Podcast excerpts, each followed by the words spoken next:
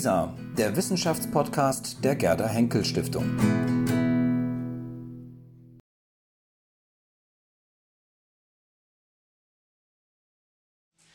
Meine Damen und Herren, ich habe die Ehre und das Vergnügen, Sie heute hier im Einsteinsaal der BBAW zu begrüßen und durch den Abend zu führen, ganz äh, lose. Ich bin gewissermaßen nur das Nummerngirl. Ich sage nur an, wann es weitergeht und vor allem muss ich dafür sorgen, dass die Zeitvorgaben ähm, eingehalten werden. Mein Name ist Barbara Stolberg-Krielinger. Ich bin Historikerin und Rektorin des Wissenschaftskollegs zu Berlin. Drei Vorbereit äh, Vorbemerkungen, bevor es mit dem ersten Panel äh, in der Sache beginnt. Das Thema hier heute im äh, Einsteinsaal ist ja die Dialektik der Aufklärung. Die Dialektik der Aufklärung nicht übersehen, also die Ambivalenzen der Aufklärung nicht übersehen. Aber bevor wir damit beginnen, drei ganz kurze Vorbemerkungen. Die erste ist technischer Natur. Alle Beiträge, die Sie hier in den nächsten Stunden hören werden, werden aufgezeichnet, Ton und Bild, und werden anschließend in der Mediathek sowohl der Akademie als auch dem LISA-Portal der Gerda Henkel Stiftung zur Verfügung gestellt. Also falls irgendjemand auf dem Panel damit nicht einverstanden ist, ist jetzt die letzte Gelegenheit, das zu sagen. Der zweite Punkt, der mir wirklich auch selbst ein großes Anliegen ist, das hat zwar der Präsident heute schon erwähnt, aber ich möchte es noch mal ausdrücklich sagen, der ganz, ganz herzliche Dank an die Gerda Henkel Stiftung und die Fritz Thyssen Stiftung, ohne deren finanzielle Unterstützung dieses wunderbare Format Salon Sophie Charlotte nicht möglich wäre. Also ganz, ganz herzlichen Dank. Angela Kühnen ist hier und ich glaube, Herr Studer von der Thyssen Stiftung ist hier gerade nicht, aber jedenfalls bedanken wir uns.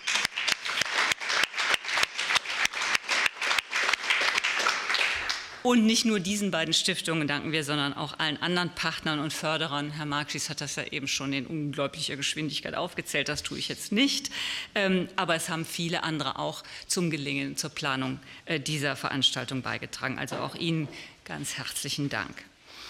Und drittens, ich habe schon angedeutet, ähm, die, äh, die Vielfalt und der Abwechslungsreichtum dieses Format Salon Sophie Charlotte setzt voraus, dass man sich sehr strikt an die Zeitvorgaben hält. Das heißt, jedes Diskussionspanel soll genau eine Dreiviertelstunde dauern. Das dient auch dem Zweck, dass Sie zwischen den verschiedenen Etagen und Sälen hin und her pendeln können, ohne dass es größere Störungen gibt.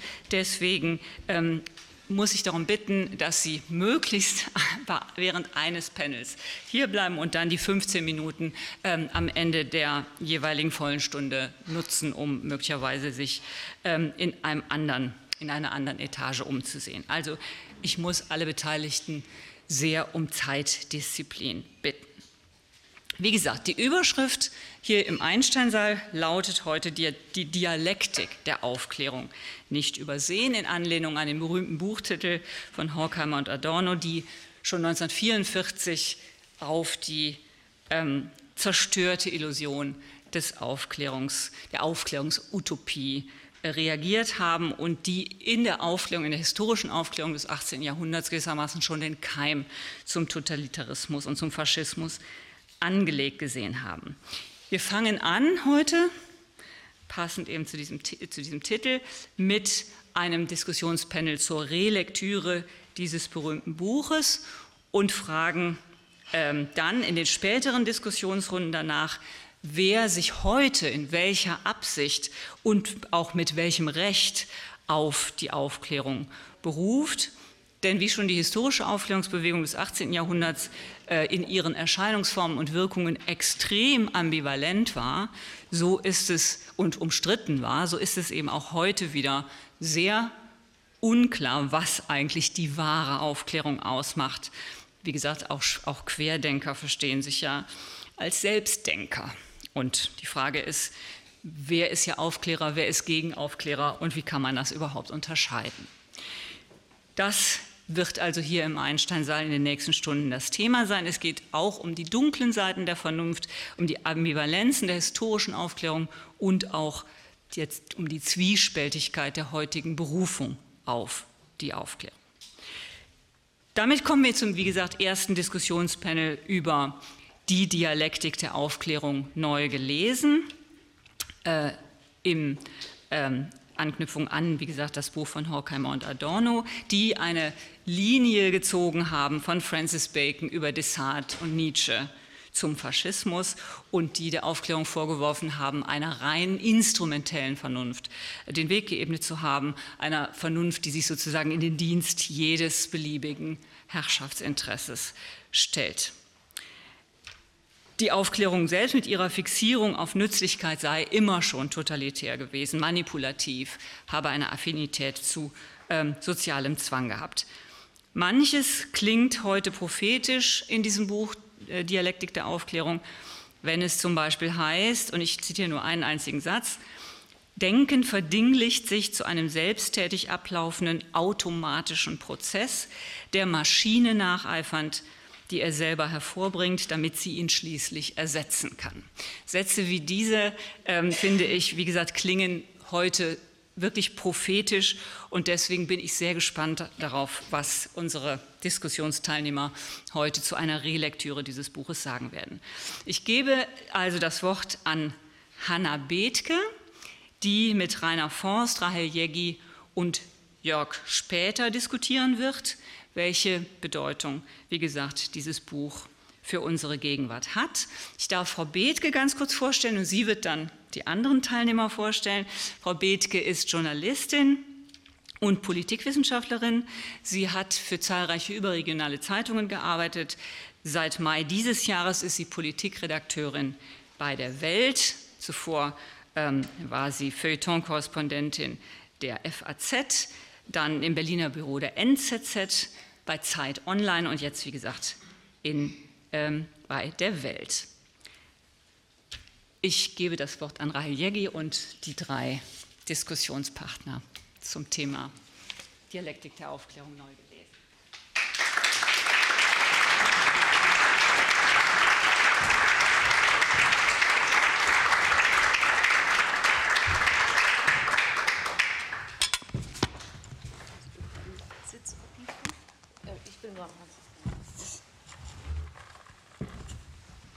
Ich begrüße Sie herzlich äh, zu dieser Gesprächsrunde, wo wir in einem Wahnsinnstempo dieses komplexe Thema erörtern wollen. Ich stelle kurz äh, unsere Gäste vor. Es sind drei renommierte Vertreter der kritischen Theorie. Ich beginne mit Rahel Jeggi. Sie ist Professorin für praktische Philosophie, Rechts- und Sozialphilosophie an der HU Berlin, war unter anderem wissenschaftliche Mitarbeiterin bei Axel Honneth und am Frankfurter Institut für Sozialforschung. Daneben sitzt Rainer Forst, Professor für politische Theorie und Philosophie an der Universität Frankfurt. Äh, er wurde bei Jürgen Habermas promoviert und äh, bei Axel Honneth habilitiert. Und neben ihm sitzt Jörg Später, Historiker und Lehrbeauftragter an der Universität Freiburg, außerdem Autor und Lektor. Er hat bei Ulrich Herbert promoviert und ist, soweit ich weiß, gerade mit einem Forschungsprojekt zur Geschichte der Frankfurter Schule beschäftigt. Wir ähm, wollen beginnen, vielleicht erstmal damit ein paar Grundlagen zu schaffen, damit wir überhaupt wissen, worüber wir hier gerade ähm, reden. Und als Journalistin bin ich immer auf der Suche nach einer massentauglichen Übersetzung und habe bei der Relektüre mich an etwas erinnert. Das liegt jetzt auch schon ziemlich lang zurück. Da war ich im ersten oder zweiten Semester in der politischen Theorie und habe mich mit einer entfernten Kommilitonin unterhalten über die Dialektik der Aufklärung und was das denn eigentlich soll. Und die sagte dann zu mir, ja, ich glaube, das heißt irgendwie, also Dialektik der Aufklärung, das heißt, dass Aufklärung irgendwie auch scheiße ist. Herr Forst, können Sie uns vielleicht erläutern, was Sie damit gemeint haben könnte? Also ich hätte es vielleicht nicht ganz so ausgedrückt, aber so ähnlich. Ähm, Dialektik, kompliziertes Wort, machen wir jetzt mal einfach für dieses Buch. Äh, damit ist der Umschlag äh, gemeint. Also wir kennen alle, wenn Liebe in Hass umschlägt.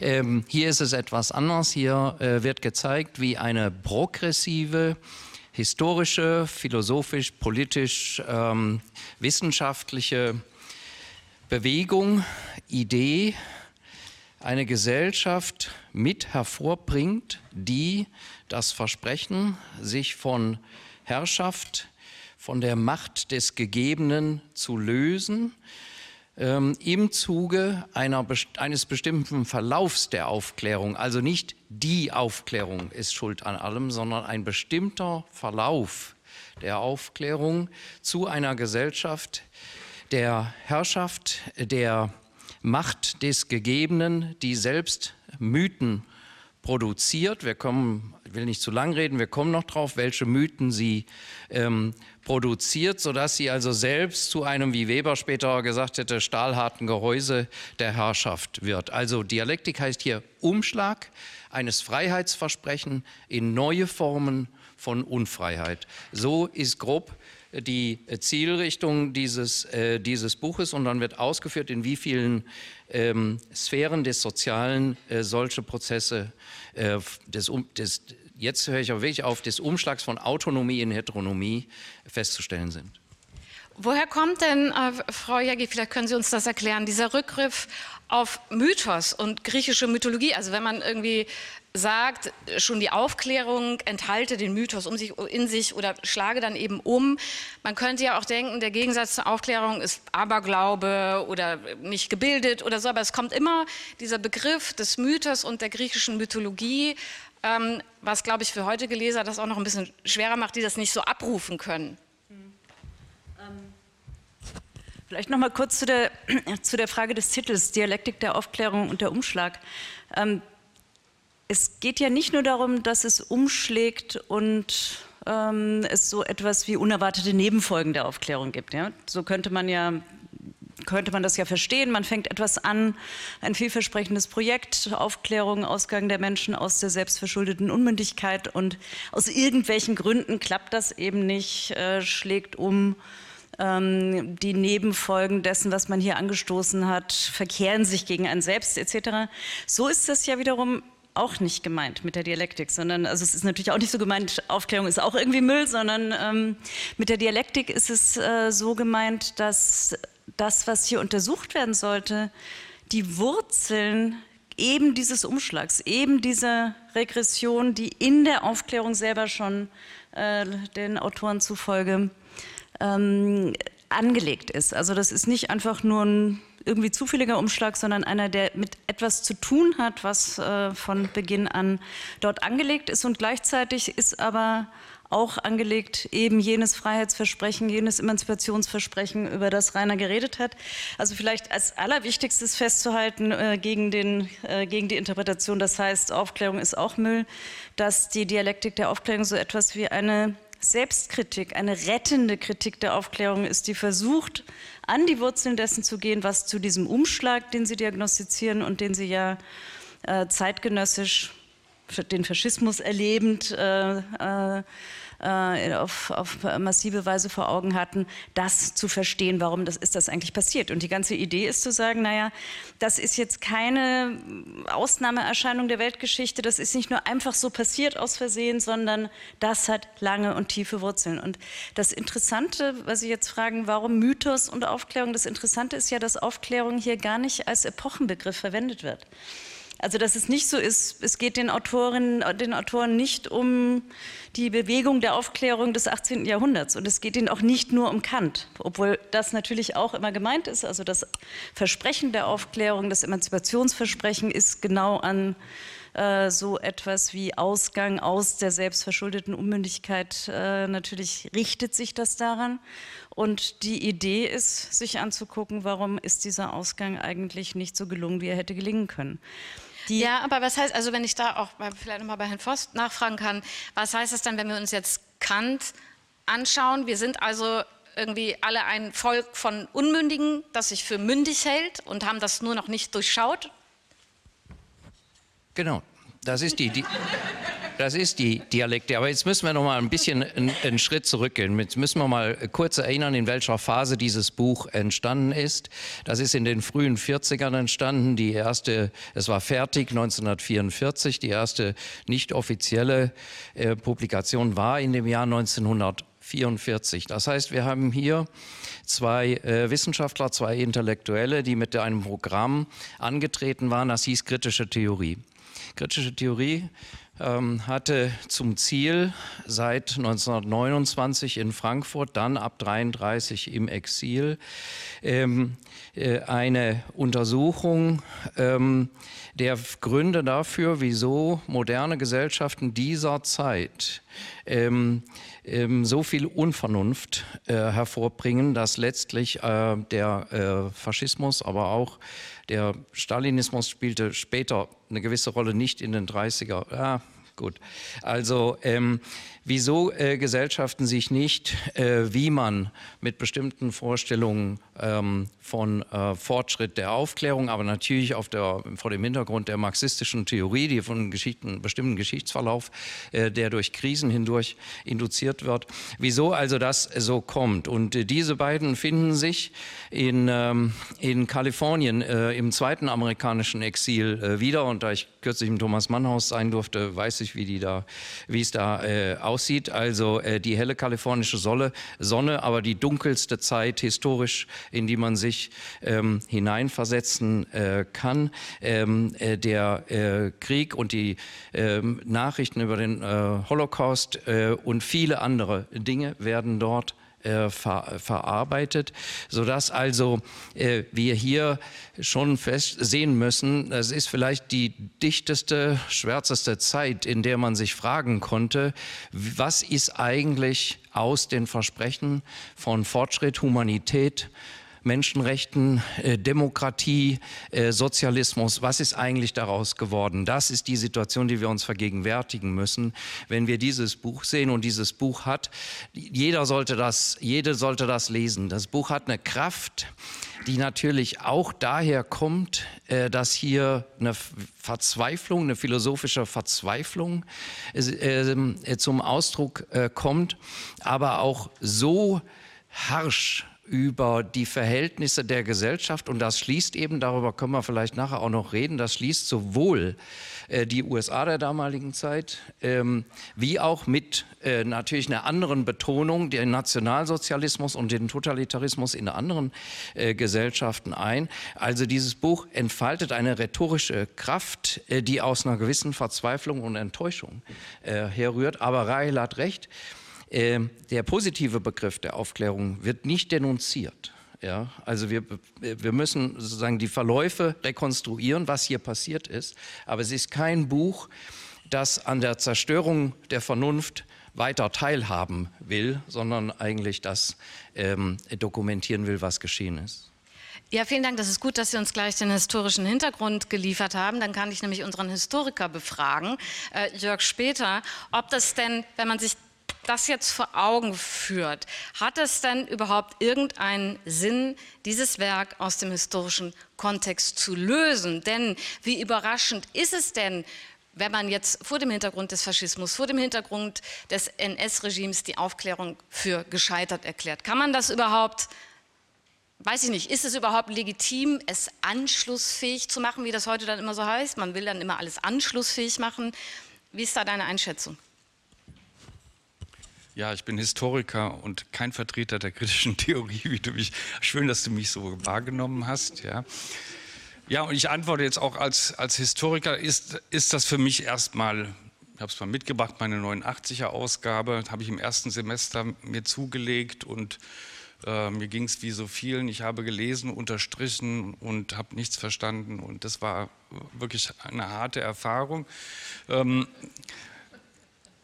und, ähm, und die Erschütterung, die dieses Buch in sich trägt, ist eigentlich das, ähm, das dokumentarisch oder das ist für mich äh, die, die, die Aussagekraft dieser Quelle als historisches Dokument. Denn es ist überhaupt nicht selbstverständlich, ähm, erstmal diesen, Zäsur, also 1944, diesen Zäsurcharakter unmittelbar äh, zu versuchen, in einem philosophischen Buch umzusetzen. Also wenn man sich die zeitgenössischen Diskurse darüber anschaut, was der Nationalsozialismus war, ist dieses Buch sehr ähm, singulär, denn es ähm, zum einen behandelt ist, das gibt es vielleicht ähm, dann bald auch woanders, äh, das, was da passiert ist. Das Buch ist im Schatten von Auschwitz geschrieben worden, Sie haben es erwähnt. Die Autoren haben darüber gewusst, ab 42, 43. Ähm, und ähm, es gibt, ähm, es, das, was dort geschehen ist, wird nicht als Betriebsunfall ähm, aufgefasst. Das ist das eine. Das zweite, vor dem Hintergrund, dass ja die kritische Theorie äh, äh, von Marx herkommt, von Kant, Hegel und Marx herkommt, ähm, ist es auch klar, dass es nicht mehr mit der Kapitalismuskritik erklärt werden kann, was dort passiert werden muss. Also sie versuchen einen neuen Denkansatz. Sie stellen alles in Frage. Sie stellen sich selber in Frage. Es sind ja Aufklärungsphilosophen, die von Kant herkommen und die sagen, ähm, es gibt etwas in der Aufklärung, in der Vernunft. Und Aufklärung ist eben nicht die Epoche und auch nicht die Philosophie, sondern ein, ein Prinzip, ein menschheitsgeschichtliches Prinzip. Es gibt dort etwas, was ähm, eigentlich äh, auf Freiheit hin angelegt hat, aber offensichtlich auch etwas, was diese Freiheit wieder zerstört hat. Ja, das ist die, das ist die Grundidee äh, dahinter. Ähm, die Dialektik der Aufklärung, was eben meint, dass die Menschheitsgeschichte ähm, mit, diesem, mit diesem Schlüssel zu begreifen ist, dass es, äh, äh, die, äh, das menschliche Subjekt versucht hat, sich selber zu befreien, indem es die Natur beherrscht hat, was wiederum Folgen für diese Subjektivität gehabt hat, dass es zerstümmelte, herrschaftsdurchdringende ähm, Wesen herausgekommen sind und die Zombies, die man eben in dieser Zeit betrachten kann. Ich glaube, das ist diesem Buch ähm, anzumerken, dass alles in Frage gestellt wird, dass man selbst Homer nach Hitler neu lesen muss. Ja, Odysseus äh, ist sozusagen die Parabel für das ganze Buch. Und ähm, alles muss auf den Prüfstand gestellt werden. Wir können nicht so weitermachen. Wir müssen, das Buch heißt Philosophische Fragmente. Das heißt, wir können auch nicht mehr systemisch denken, steckt dahinter. Und wir müssen das, worauf wir unsere Hoffnung gesetzt haben, als Verhängnis beschreiben. Die Frage ist natürlich ein bisschen, ob das Kant so gefallen hätte, aber das äh, will ich jetzt mal einklammern und will aber noch mal kurz, weil ich ja nach der Anschlussfähigkeit gefragt hatte, Jörg, ähm, und du auf Marx zu sprechen gekommen bist. Was können wir denn heute überhaupt noch damit anfangen? Also da steht ja jetzt die marxistische Analyse nicht im Vordergrund, aber es färbt ja schon den ganzen Text und es bleibt das Feindbild des Kapitalismus, es bleiben solche Sätze wie der Gedanke wird zu Ware und so weiter und so fort. Was sagt uns das heute noch? Also weil so viele Marxisten sind jetzt nicht mehr unterwegs und, und viele können das auch nicht mehr so abrufen. Also es entsteht ja auch nicht so was wie, ein, wie so ein Antireflex. Ja? Also wenn man, das ist jedenfalls meine Erfahrung noch aus der Lehre, wenn ich vor Studenten stand und über Marx gesprochen habe, ist überhaupt nichts passiert. Also es war auch kein Protest oder irgendwie Empörung, sondern da war gar nichts mehr. Mhm. Also als, als Geschichtsphilosophie oder negative Geschichtsphilosophie fällt es mir natürlich schwer zu sagen, das ist irgendwie aktualisierbar, denn heute ähm, halten wir eigentlich Geschichtsphilosophie, jedenfalls als große Erzählung, für nicht mehr möglich. Und das ist tatsächlich, auch, in, auch wenn es sich Fragmente nennt, ein ganz großer Wurf, dass es einen ein Schlüssel hat, um die Geschichte zu erklären. Ich glaube, ähm, das, ähm, so, so, so, schreibt man, so philosophiert man heute, glaube ich, auch nicht mehr in diesem, in diesem großen ähm, Maße, was noch wirklich spekulativ metaphysische Elemente hat. Ähm, aber ich bin ähm, christlich aufgewachsen und ähm, mit der Bibel ähm, sehr vertraut gewesen als Kind und Jugendlichen. Da hatte ich das gleiche Problem ja auch immer. Was mache ich mit dieser heiligen Schrift, äh, wo da nichts über die Dinge drinsteht, die für mich äh, aktuell sind? Und dann habe ich gelernt, ähm, ja, du musst den Spirit erkennen, du musst eine Transferleistung machen. Ja? Und wenn jetzt zum Beispiel gesagt wird, die, äh, die, ähm, die Vernunft selber ist das Problem der Vernunftzerstörung, ähm, dann muss ich vielleicht auch andere Elemente kann ich so betrachten, zu sagen, ja, da gibt es ein dialektisches Moment drin oder zumindest ein ambivalentes ähm, Moment drin. Also nehmen wir zum Beispiel digitale Öffentlichkeit. Ja? Das ist ja, ähm, das Internet ist ja eigentlich ein, ist ja das äh, demokratische Paradies. Also jeder, ähm, jeder egal ob in Peru, in der Sahelzone oder in, in China äh, oder bei uns, jeder äh, Felache und jeder ähm, Mensch ist Teilnehmer ein potenzieller und kann sprechen und kann gleichberechtigt am großen demokratischen Diskurs teilnehmen. Ist ja, ist ja wunderbar. Was Besseres, Demokratischeres kann man sich nicht vorstellen. Gleichzeitig wissen wir, dass dieses Internet ein völlig vermachtetes Medium ist, dass ein, wenige Konzerne äh, sozusagen sich zu neuen ähm, Oligarchen der öffentlichen Meinung ähm, aufschwingen können. Und wir, und wir kennen die asozialen Medien ne, mit den ganzen Schmähschriften, ähm, Verleumdungen und sonst irgendwas. Das, das ist, auch, das ist jetzt das aber ist auch recht kapitalismuskritisch gesprochen. Vielleicht ist, war die Zuweisung als ein Vertreter der kritischen Theorie doch nicht so ganz falsch. aber ich würde da gerne einsteigen, um zur Transferleistung, wie du es gerade bezeichnet hast, zu kommen und zur aktuellen Anwendungen. Wir versuchen das jetzt mal ähm, der Dialektik der Aufklärung.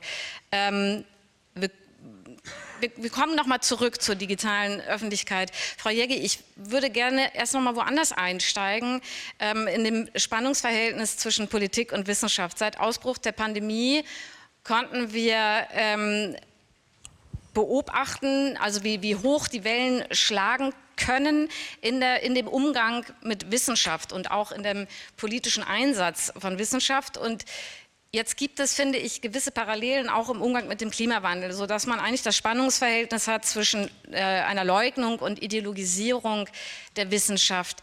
Wie schauen Sie darauf? Schlägt auch hier heute in der Gegenwart Aufklärung in Mythos zurück? Wo stehen wir heute?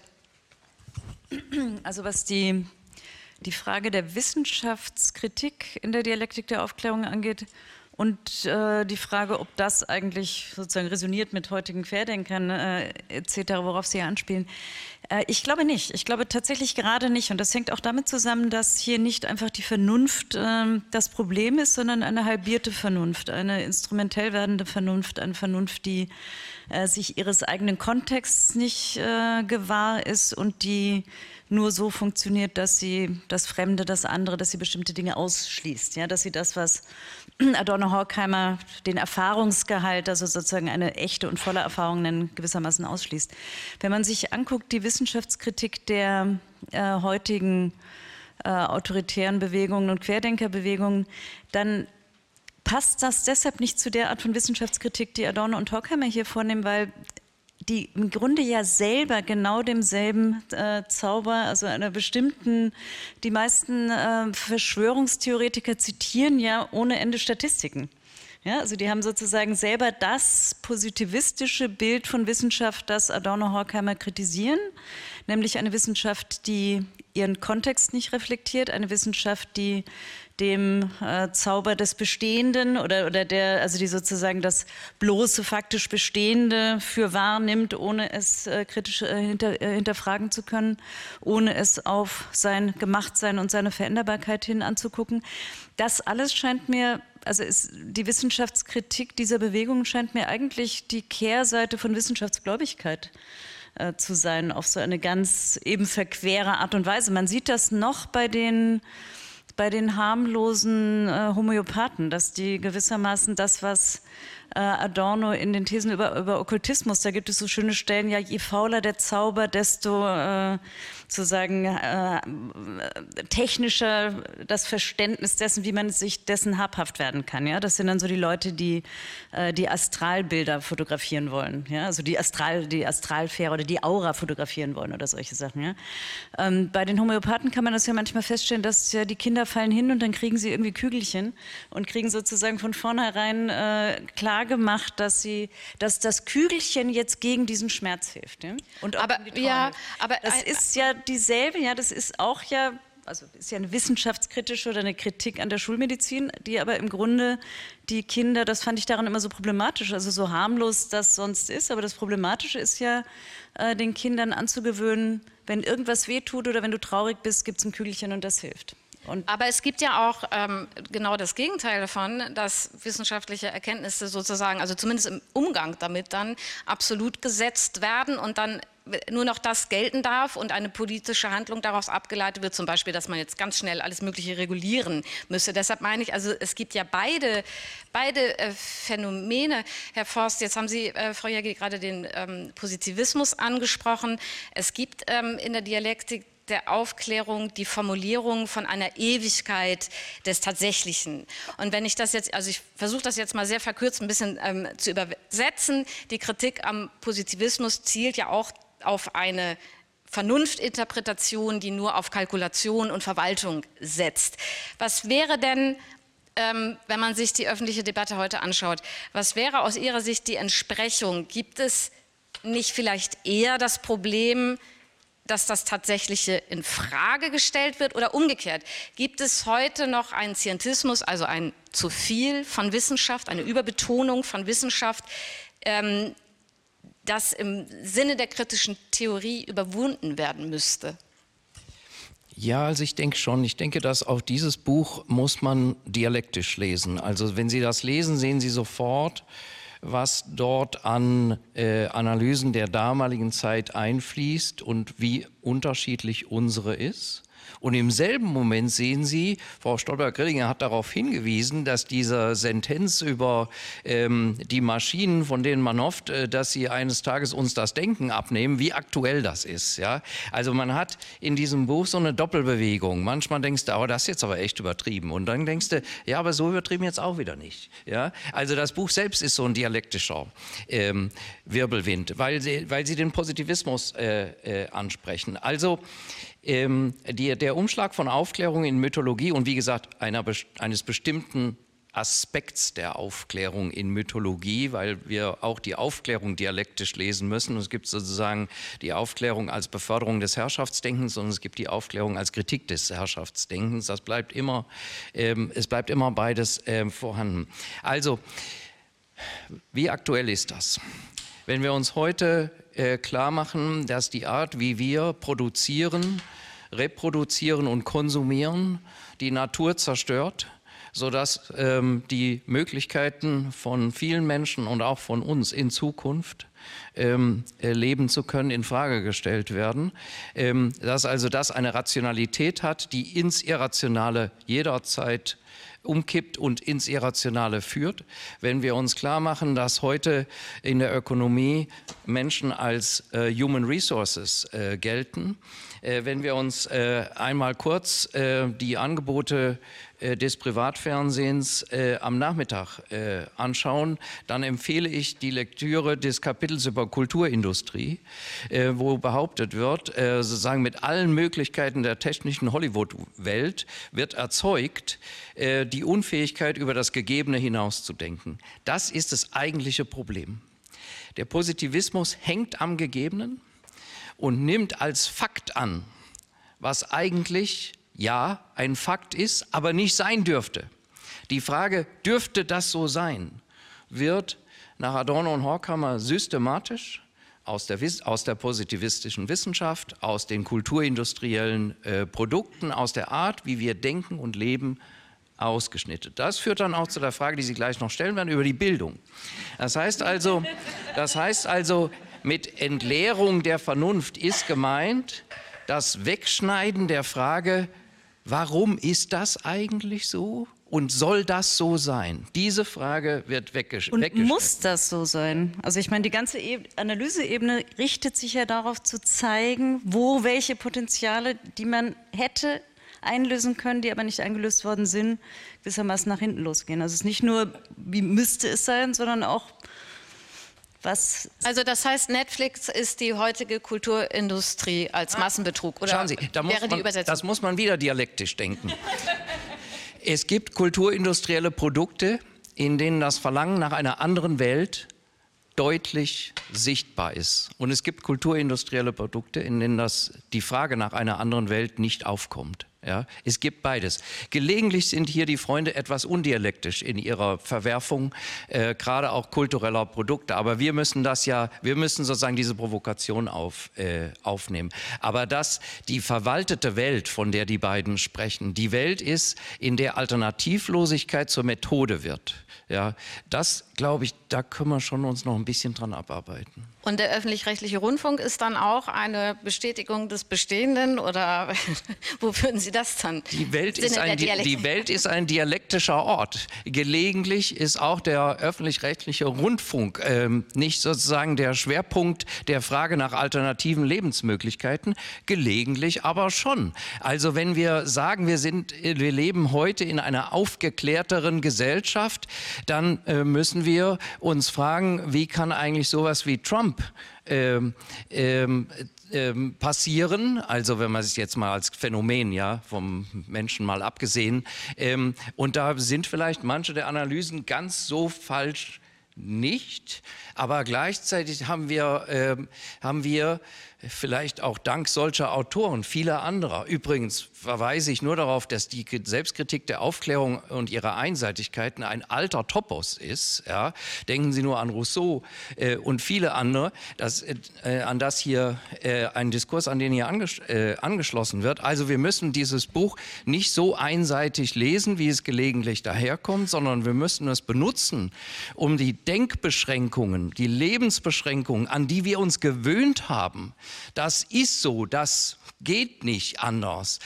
Das soll in Frage gestellt werden. Die Eins, die, das auszufüllen, das müssen wir heute selbst machen. Das können die nicht äh, über die lange Zeit für uns. Aber die Frage, ob wir in einer Form des Denkens groß werden, auch als Wissenschaftlerinnen, die bestimmte Fragen systematisch ausschließt, scheint mir nützlich zu sein. Ähm, wie sieht es denn in der digitalen Öffentlichkeit aus? Ich hatte ja versprochen, dass ich nochmal darauf zurückkomme, äh, Jörg. Also du hattest das ja schon angedeutet, dass eigentlich war ja mal so ein bisschen die Vision, also dass das im Internet, eigentlich hätte sich da per Excellence die von Habermas, der von Habermas diagnostizierte Strukturwandel der Öffentlichkeit ja total ausleben lassen können. Das ist ja gelebte deliberative Demokratie schlechthin. Jeder kommuniziert mit jedem. Man hätte denken können, daraus entsteht in diesem Sinne was Produktives. Jetzt können wir aber sehen, also ich will jetzt nicht zu kulturpessimistisch werden, aber es ist ja schon durchaus Hetze, Fake News und eine ziemlich ungenierte Selbstvermarktung, zum Beispiel auf Twitter, zu sehen, jetzt im, im Sinne der kritischen Theorie, also ganz nach der Logik des unerbittlichen Kapitalismus. Ist das dann also aus seiner Sicht eine ja, eine Bestätigung für, für diese Dialektik der Aufklärung oder ist dir das als Historiker zu sehr rausgenommen aus dem eigentlichen Kontext? Das Problem ist, dass ich mich in dieser Öffentlichkeit gar nicht bewege. Ich muss mir von meinen Kindern erklären lassen, was so. Deswegen würde ich da lieber nicht darauf antworten. Ich, ich, ich, möchte, ich möchte lieber was dazu sagen. Also, Frau Stolberg, Sie haben vorher Aufklärung als Utopie äh, genannt. Und ich finde auch, dass. Ähm, dieses Wort ist ein so großes Wort, ist fast, fast ein Mythos. Ne? Und äh, die Sache ist doch viel komplizierter, viel schwieriger. Ähm, wir, Aufklärung ist der Ausweg aus selbstverschuldeter Unmündigkeit. Da gibt es aber noch eine ganze Reihe von nicht selbstverschuldeten Unmündigkeiten, die mit der Gesellschaft zu tun haben. Und, und dieses, ähm, diese, dieser Tipp, äh, benutze deinen eigenen Verstand, ist auch nicht so, äh, nicht so einfach. Ich, ja, ich weiß noch, als die Corona ähm, ähm, Epidemie, Pandemie ausbrach. Ähm, ich verstehe nichts von Viren. Ich wusste nicht, was da auf uns zukommt ich war wirklich total alleine. Wie wenn ich zum Arzt gehe und irgendeine äh, Krankheit habe, dann sagt er mir was und ja, dann kann ich vielleicht anzweifeln, gehe zu einem zweiten Arzt. Und das, das war für mich, ich war überfordert und ich habe erst mal gesagt, ich tue, was das Robert-Koch-Institut sagt. Ja?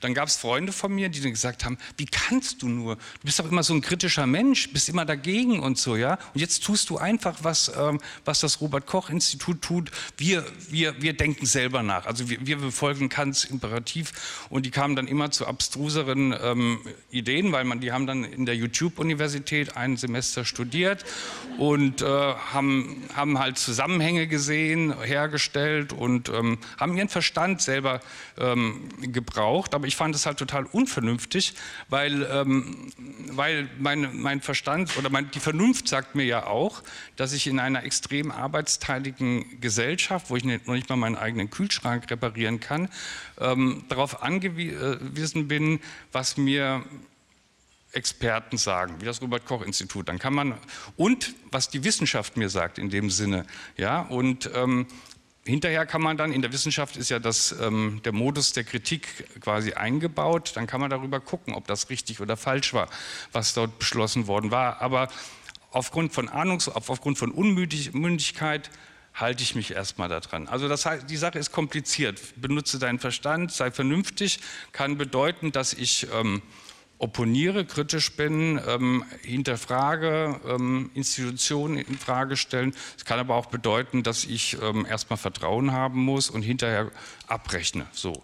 Ja, ich denke, diese Komplexität ähm, und wenn, wenn man sagt, wenn man einen materialistischen Ansatz hat, zu sagen, die Dialektik der Aufklärung, das ist nicht nur irgendwas, was Philosophen sich ausdenken und ähm, miteinander diskutieren, sondern das ist ein Produkt von gesellschaftlichen Entwicklungen, würde ich zum Beispiel sagen, dass wir in einer so extrem arbeitsteiligen Gesellschaft leben, die uns quasi zu einem gewissen oder einem großen Maß an Unmündigkeit verurteilt. Und das ist auch Dialektik der Aufklärung. Die Rationalität, die Gesellschaft hält sich für superrational und schafft lauter unmündige Bürger. Ich würde angesichts, wir haben nicht mehr ganz so viel Zeit, aber damit wir noch mal ein bisschen auch hier im Publikum konkreter äh, zu spüren bekommen, worüber wir hier eigentlich ähm, reden und wie man überhaupt mit einem solchen Text umgehen kann, möchte ich ein, nur ein kurzes Zitat. Ähm, wie, wie, das so, damit Sie sich das, bestimmt haben es viele von Ihnen auch schon mal gelesen, aber damit man das nochmal hört. Da steht zum Beispiel sowas wie, die Erklärungen der Welt als des Nichts oder als, also all mit Doppel-L, sind Mythologien, und die garantierten Pfade zur Erlösung sublimierte magische Praktiken. Die Selbstzufriedenheit des Vorweg-Bescheidwissens und die Verklärung der Negativität zur Erlösung sind unwahre Formen des Widerstands gegen den Betrug. So, wenn ich jetzt mal ganz ehrlich bin und also ehrlich beim Lesen und da richtig reingehe, muss ich sagen, ich verstehe sehr wenig. Sie lehren alle an der Universität und ich habe mich gefragt, wie macht man das denn? Dann steht da Erklärungen der Welt als des Nichts. Ich weiß überhaupt nicht, warum denn was für nichts. Dann die garantierten Pfade zur Erlösung. Welche Erlösung und warum sind diese Pfade garantiert? Dann kommen da sublimierte magische Praktiken warum ist das sublimiert und was sind überhaupt magische Praktiken? Man hat ja schon den Anspruch, dass man dieses Wissen irgendwie auch transparent machen will, dass man das vermitteln will an die Studenten. Wenn Sie das jetzt im Unterricht haben, gehen Sie da Satz für Satz vor und machen eine Exegese. Ich schließe jetzt die Lösung, die leider sehr verbreitet ist, aus, dass Sie jetzt nur noch irgendwie häppchengerechte Zusammenfassungen aus der Sekundärliteratur den Studenten präsentieren, sondern dass Sie das wollen, dass es im Original gelesen wird. Frau Jägi, wie machen Sie das?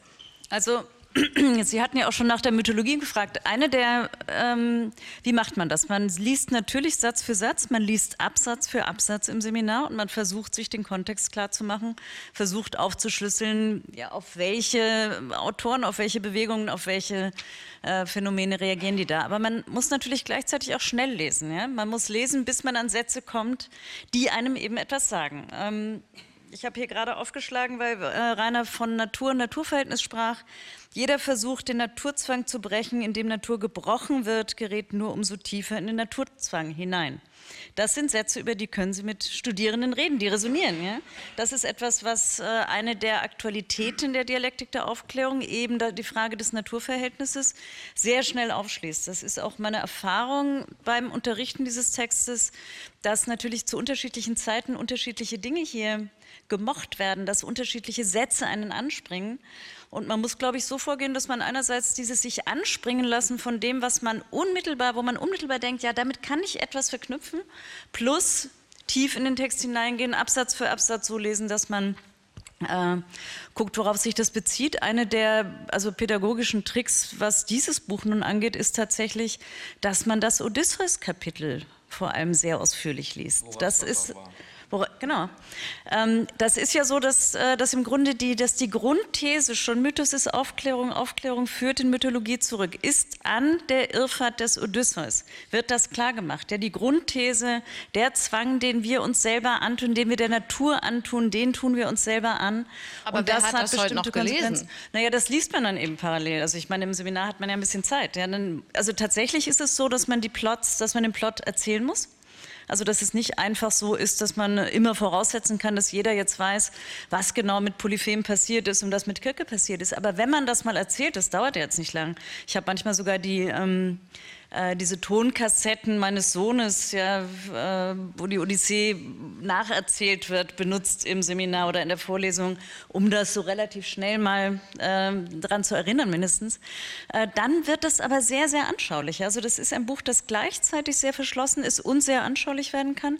Und Sie würden sich wundern, weil Sie sagt, na ja, wenn ich mit meinen Studierenden über Marx rede, dann kommt ja gar nichts, äh, weder positiv noch negativ. Also das ist schon nicht ganz meine Erfahrung. Und was dieses Buch angeht, da gibt es mindestens vier Themen, die sofort anspringen. Ja, das sind einerseits die Elemente des Antisemitismus, wo sehr, sehr viele Studierende ähm, ähm, einen ganzen Phänomenbereich, und zwar nicht nur was Antisemitismus angeht, sondern was Rassismus angeht. Ich glaube auch, dass das eigentlich der Text ist oder dass das die Überlegungen sind, die für eine zeitgenössische Rassismus äh, Theorie am anschlussfähigsten, anschlussfähig sage ich jetzt auch schon sind.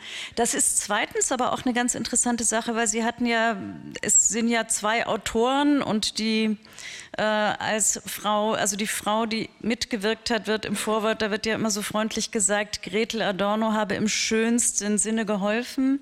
Und das ist auch in der Generation der kritischen Theorie, ist das so in etwa die Rolle, die die Frauen da hatten. Äh, aber tatsächlich kann man die Dialektik der Aufklärung auch lesen als eine Kritik an Männlichkeit. Ja? Und das wird auch so verstanden von unseren Studierenden. Ja, das ich, also, ist ja die Zurichtung des männlichen Subjekts im Odysseus, die, die, da verfolgt wird. Ja? Und das ist etwas, was sofort mit allen möglichen feministischen Diskursen, mit einer Kritik an einer äh, zu starr verstandenen Autonomie, die sich nicht in Verhältnissen zu anderen äh, definiert, das wird alles sofort verstanden, würde ich mal sagen. Ja, also ich kann jetzt leider das Fass der feministischen Exegese nicht mehr aufmachen, möchte aber doch noch eine abschließende Frage stellen, weil, weil, das nämlich mir immer wieder begegnet in der Auseinandersetzung mit der kritischen Theorie, dass der Irrtum ja im Prinzip ausgeschlossen ist. Also wir haben jetzt irgendwie gelernt, die Gesellschaft ist verstrickt, wir sind alle irgendwie mit da drin und Opfer des Kapitalismus, alle manipuliert und im falschen Bewusstsein mit den falschen Bedürfnissen. Ähm, ist das nicht außer die Autoren der kritischen Theorie, die uns aufklären, die also sozusagen neben der Gesellschaft stehen? Jörg, ist das nicht eine ungeheure Anmaßung, dass die glauben, uns auf diese Weise aufklären zu können und nicht Teil dieser Verstrickung zu sein? Das glauben das tun, die nicht. Das tun sie ja gar nicht. Das ist ja eine Aufklärung über Aufklärung. Und die, die hier kritisiert werden, sind vor allen Dingen sie selber. Ja? Sie, sie gehen eigentlich mit sich selber ins Prozess, mit all dem, was sie vorher, die kommen von Kant her, von Hegel, von Marx. Sie haben in den 30er Jahren, hat Horkheimer ein Programm ähm, ähm, formuliert, was besagt, die Philosophie muss sich der Wissenschaft ähm, ähm muss, die, muss, ich, muss auf die Wissenschaft als Partner setzen. Und jetzt kommen Sie zu einem Punkt, wo Sie sagen, dieses, dieses Programm einer kritischen Gesellschaftsveränderung, einer kritischen Theorie können wir so nicht weitermachen. Und das betrifft Sie ja selber. Insofern finde ich nicht, dass, äh, dass das von einem hohen Ross kommt. Von einem hohen Ton vielleicht schon. Also du hast eben gefragt, wie, wie geht das im Unterricht? Dann würde ich zum Beispiel bei dem ersten Teil ähm, äh, Begriff der Aufklärung, sage ich den Studenten, schreiben Sie drei Sätze raus, die Sie verstanden haben. Und dann, äh, dann haben wir schon den ersten Schritt gemacht. Und viel mehr als drei Sätze gibt es dann oft auch nicht. Ne? Das ist ein gutes Schlusswort. Ich danke Ihnen sehr für die engagierten Beiträge und Ihre Aufmerksamkeit.